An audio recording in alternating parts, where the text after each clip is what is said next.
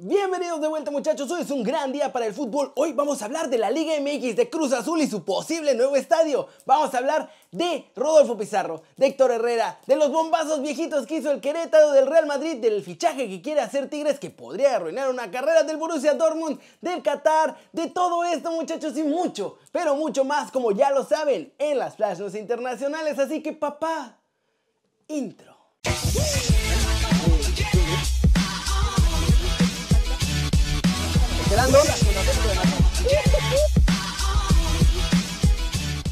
Arranquemos el video de hoy hablando de las Águilas del la América porque Miguel Herrera dice que quiere ser el más ganador en la historia y le pide a sus jugadores un humilde titulito para lograrlo. Tener al alcance ser el técnico más ganador para mí es un orgullo y agradecimiento con los muchachos. Que mi trayecto en este club sea tan bueno me tiene muy contento. Ojalá que los muchachos me regalen un título en diciembre para poder alcanzar el nombramiento de ser el máximo ganador. La liguilla es un torneo que conocemos bien. Ojalá podamos hacer un gran cierre de torneo. Acá no hay ningún secreto. Los resultados son consecuencia del trabajo y de nuestro esfuerzo para hacer lo mejor posible. Después trataremos de hacer un gran papel en el torneo de la CONCACAF para poder conseguir el título y el boleto al Mundial. Todos estamos convencidos y con esa idea de ir por ese objetivo que nos hace falta. Ya se ganó la Liga, Copa de Campeón de Campeones y ahora vamos por la CONCACAF. Siempre he dicho que hay que tener a la América en los primeros planos y eso es muy importante. Esa es la exigencia del club. Estoy muy orgulloso de poder estar en esta posición. Estoy sumamente agradecido con la institución y directivas que me dieron el ok y apostaron a mi proyecto. Y por supuesto, agradecido con el dueño del equipo.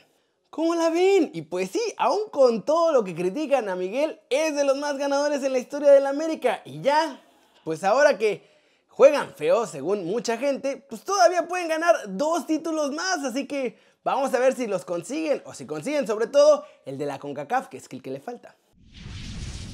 Siguiente noticia, vamos a hablar del nuevo hiper mega estadio que vamos a construir en Tlanepantla y que además ya se lo quieren achacar al Cruz Azul, muchachos. Y es que nada más y nada menos que en Tlanepantla, como les digo, habrá nuevo estadio y será de los mejores, no del país, muchachos, de todo el mundo. Raciel Pérez, presidente municipal de Tlanepantla, y Fernando Arista Nasser, promotor del trabajo, presentaron Punta Azul, un proyecto con el que van a construir esta joya de inmueble en el Estado de México y que, obvio, se lo quieren endosar a Cruz Azul.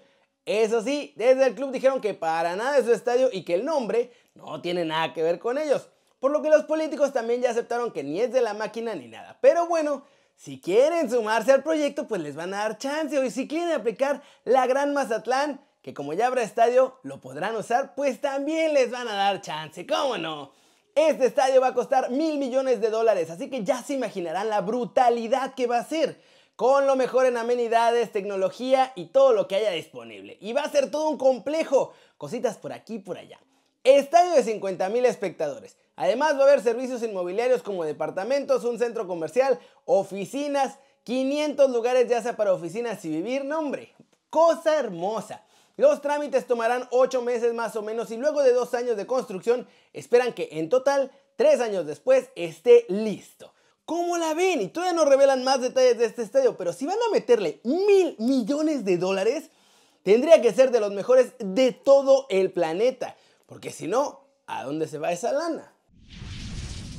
Pasemos con todo el humito de la Liga MX porque hay más fichajes oficiales y los gallos están con todo el punch de la selección de Ecuador de 2014.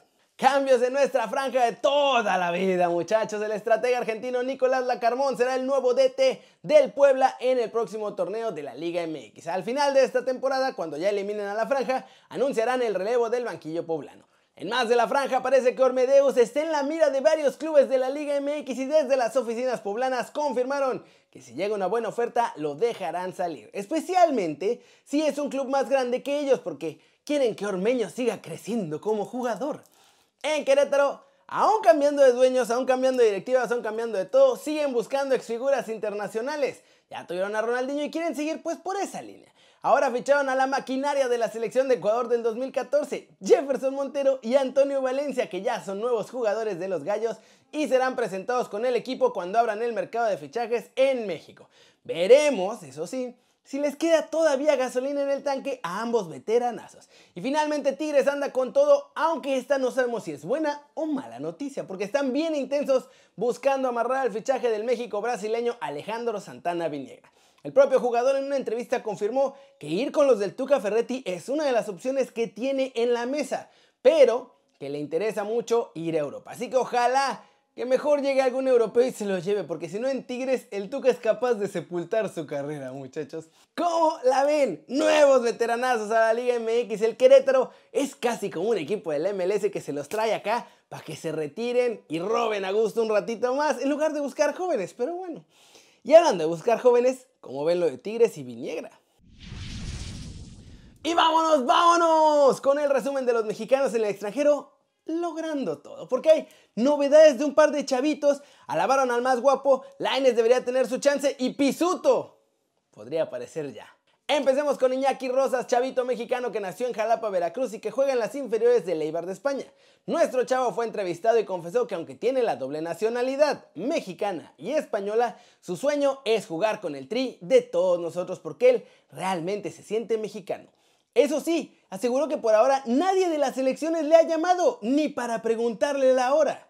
En un poquito más de Alejandro Santana, nuestro chavo también confesó en entrevista que está con México ya comprometido al 100%, a pesar de que antes representó a la selección brasileña y a mi chavo, para que no los conozcan, le apodan el Neymar mexicano. Así que ya se imaginarán lo bien que juega, por lo que un gran llamado. Es un triunfo esto para las selecciones menores, muchachos. En la MLS, el Inter de Miami este viernes se juega su pase a la siguiente ronda de los playoffs, enfrentando al Nashville. Y para este partido, sorpresa, sorpresa, podrán contar con Rodolfo Pizarro, que viajó de regreso a Estados Unidos y le dieron un permiso especial para que no tenga que hacer esta cuarentena de 10 días y que pueda jugar.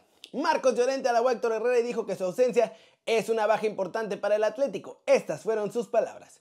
Héctor Herrera es una baja importante para nosotros. Venía haciendo partidos buenísimos y dando un nivel altísimo. Y el que no puede estar es algo que duele. Pero tenemos equipo competitivo y seguro que el compañero que le toque jugar en el puesto que estaba jugando Héctor lo hará muy bien. Más lesionados en el Betis, muchachos. Canales no va a estar listo y ahora sí. Ahora sí no hay excusa para que Diego Lainez no sea titular porque pues tiene media ofensiva lesionada el ingeniero Pellegrini. Ojalá que sí Veamos a Laines jugar como titular y que lo haga bien para que pueda ir agarrando la confianza del entrenador y tener más minutos. Y ¡pum! ¡Pum, pum, pum! Muchachos, en Francia reportan que finalmente veremos a Eugenio Pizzuto porque de acuerdo con la prensa que cubre a Lille, nuestro chavo ha estado participando bien en los entrenamientos y estará en la convocatoria para el siguiente partido ante el Lorient. ¿Cómo la ven? ¿Será que este fin de semana ya vamos a ver a Pisuto debutar con el Lille? Estaría buenazo que debute Pisuto, que Laine sea titular, que los otros chavitos mexicanos sigan logrando todo. No, hombre, muchachos, se está poniendo bueno este cierre de año para los mexicanos en el extranjero. Flash News, Sergio Ramos sufre una lesión muscular en el bíceps femoral de la pierna derecha y estará de baja entre 10 y 15 días. Esto determinaron las pruebas que le sometieron este jueves. Gio Reina renovó con el Borussia Dortmund hasta el 2025 y de acuerdo con el club le aumentaron jugosamente su sueldo. Eso sí, no dijeron cuánta lanita le están dando. El primer gran estadio del fútbol desmontable y reutilizable del mundo, muchachos, el RAS Abu Abud, que fue diseñado para la Copa del Mundo de Qatar 2022 por el estudio español Fenwick y Barren Architects ya está casi listo, está al 70% de su construcción.